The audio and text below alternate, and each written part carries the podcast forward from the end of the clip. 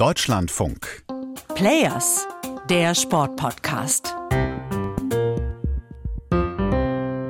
Blindenfußball war immer nur so, ja, Männer spielen das und jetzt auch endlich mal Frauenblindenfußball, mehr Aufmerksamkeit. Fand ich sehr gut. Das ist Toja Küster. 17 Jahre jung, vielleicht die beste Blindenfußballerin in Europa und ausgestattet mit ordentlich Selbstvertrauen. Ja, ich, also doof gesagt, aber ich kann sagen, ich kann, war mit 16 bei der EM und mit 17 bei der WM. Also bin ich schon ein bisschen stolz darauf. Das kann sie auf jeden Fall auch sein. Ich bin Raphael Späth aus der Deutschlandfunk Sportredaktion und ich bin auf Twitter auf sie gestoßen. Da hat ihre Story in letzter Zeit nämlich ganz schön Wellen geschlagen. Toja Küster ist eine von ganz wenigen blinden Fußballerinnen in Deutschland. Sie spielt in der Bundesliga für den FC St. Pauli und ist da die einzige weibliche Feldspielerin. Der Rest des Teams besteht aus Männern.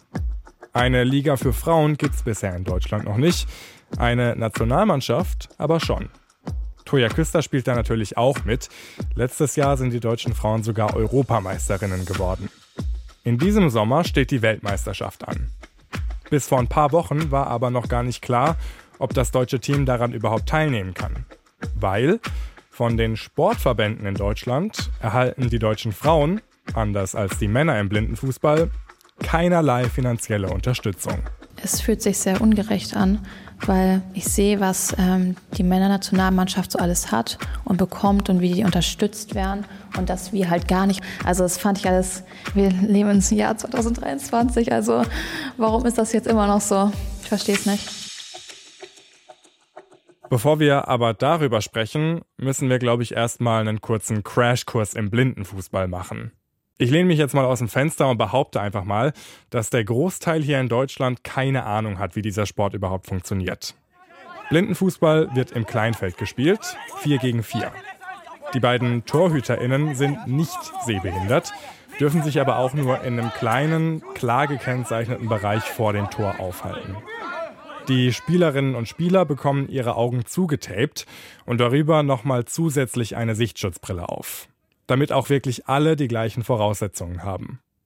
Toya Küster hat zum Beispiel Achromatopsie. Sprich, sie ist komplett farbenblind, sehr blendempfindlich, hat aber noch etwa 10% Restsehvermögen.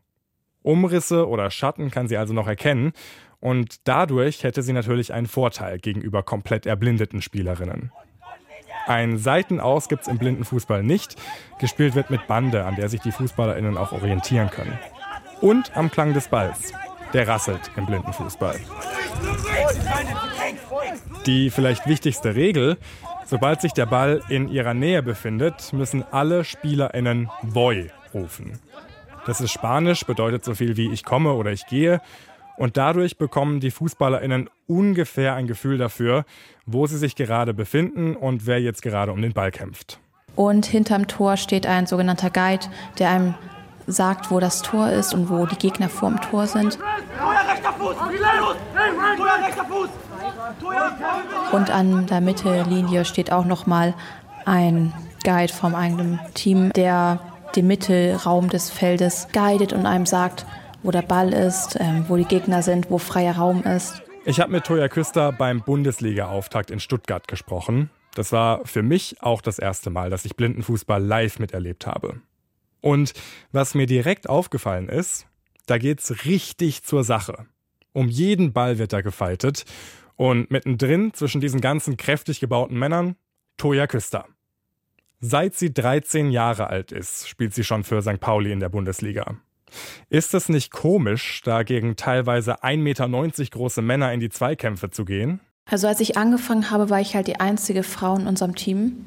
Und deswegen gab es für mich nie die Möglichkeit, dass es mit Frauen zu spielen. Und erst letztes Jahr entstand ja bei uns ähm, die Frauenmannschaft. Und dann habe ich erst wirklich mit Frauen und gegen Frauen gespielt.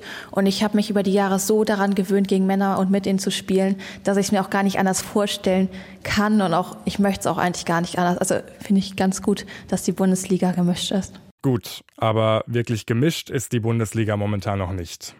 Es gibt neun Vereine und die Spielerinnen in der Liga, die kann man fast schon an einer Hand abzählen. Toya hat 2015 mit neun Jahren angefangen, Blindenfußball zu spielen. Heute bezeichnet ihr Trainer sie als Blindenfußball-Rakete. Warum?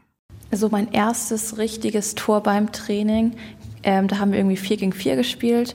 Ich war, keine Ahnung, 10, 11, die waren 18, 19. Und mein erstes richtiges Tor gegen die.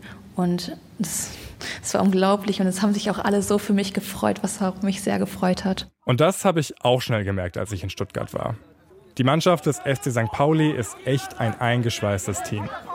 Zweimal in Folge sind sie deutscher Meister geworden. St. Pauli ist schon was Besonderes, muss man sagen. Es ist ein sehr offener Verein und ähm, die gehen sehr offen, Blindenfußball mit allen möglichen gehen die sehr offen um. Deswegen würde ich schon sagen, es ist was Besonderes und ich weiß nicht, ob ich in anderen Städten auch zum Blindenfußball gegangen wäre.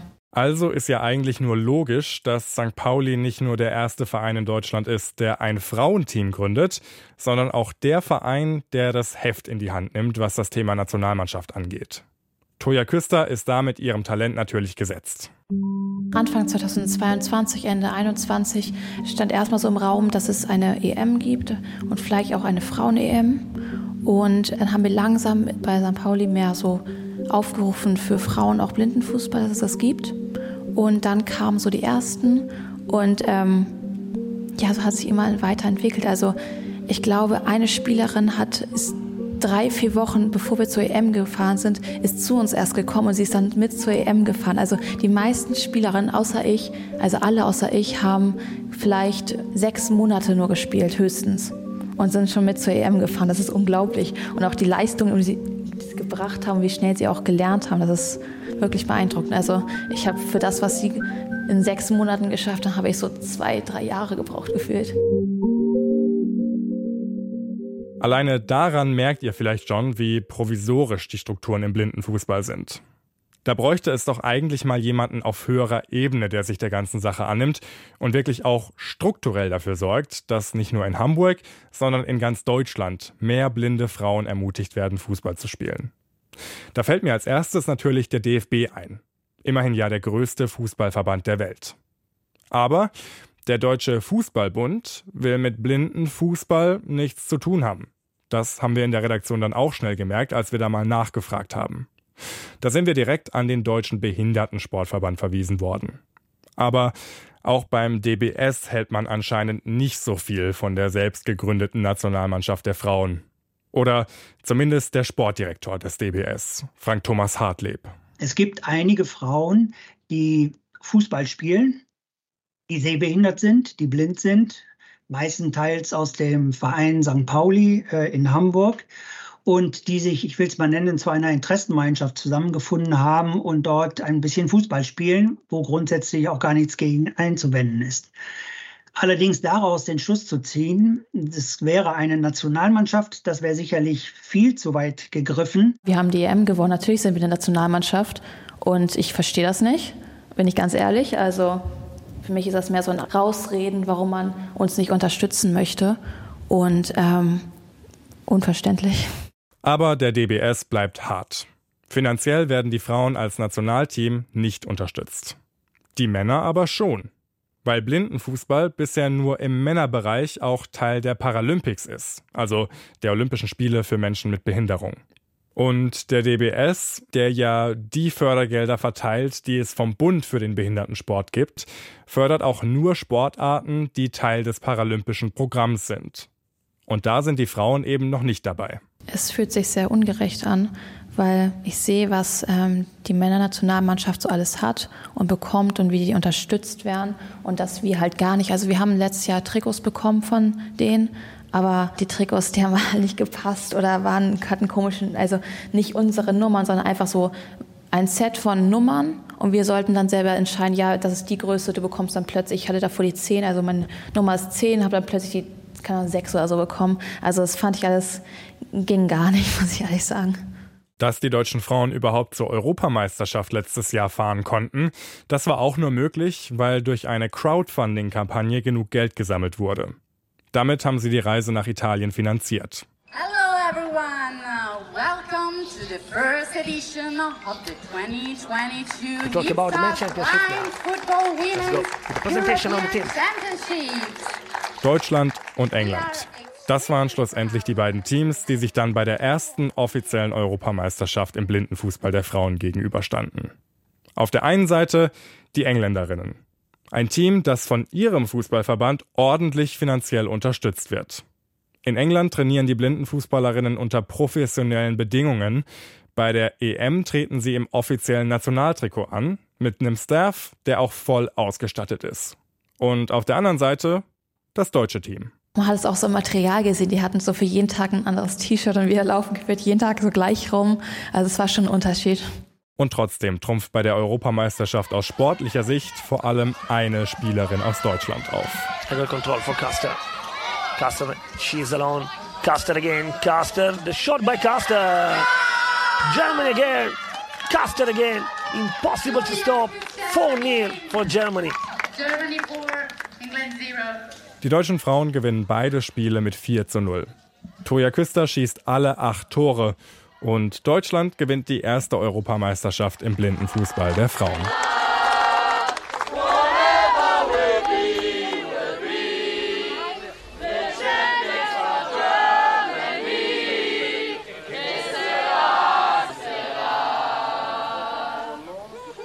Durch diesen Sieg hat sich das deutsche Team auch für die Weltmeisterschaft diesen Sommer in Birmingham qualifiziert. Acht Teams aus der ganzen Welt werden mit dabei sein.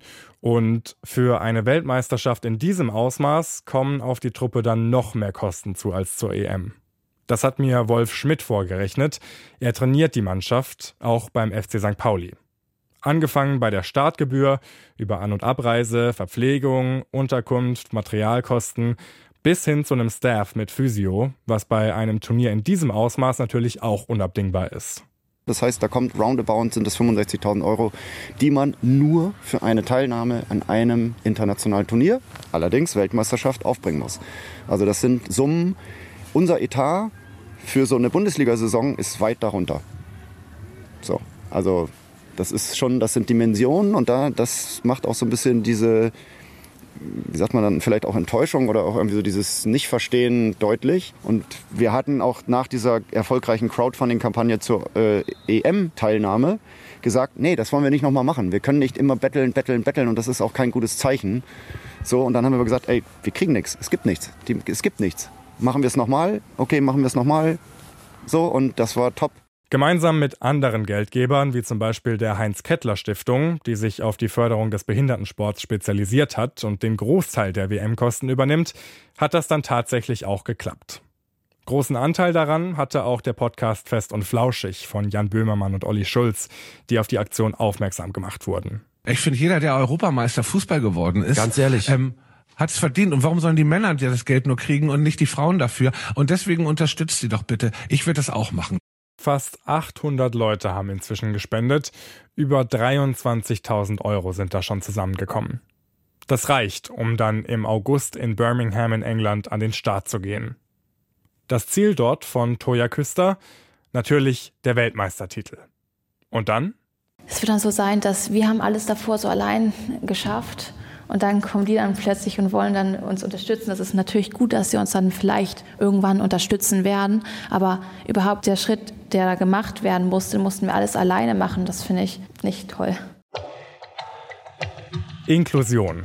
Das schreiben sich die Sportverbände in Deutschland ja immer ganz groß auf die Fahnen. Wir wollen so bunt und tolerant sein wie nur irgendwie möglich. Gerade da frage ich mich aber, wieso man sich bei so einem Projekt dann so quer stellt. 65.000 Euro hört sich ja schon wie viel Geld an. Für Verbände wie den DFB, der aber jedes Jahr mit Millionensummen spielt, ist es fast schon Trinkgeld. Aus Image-Sicht wäre das für mich jedenfalls aus DFB-Perspektive ein No-Brainer. Oder seht ihr das anders? Schreibt uns das doch gerne. players.deutschlandfunk.de heißt die Adresse. Und wenn ihr mehr solcher Geschichten im Sport hören wollt, dann abonniert und bewertet uns doch gerne. Auch dadurch merken wir, dass wir mit unseren Geschichten einen Nerv treffen. Das war's jetzt von dieser Folge. Wir hören uns dann beim nächsten Mal wieder.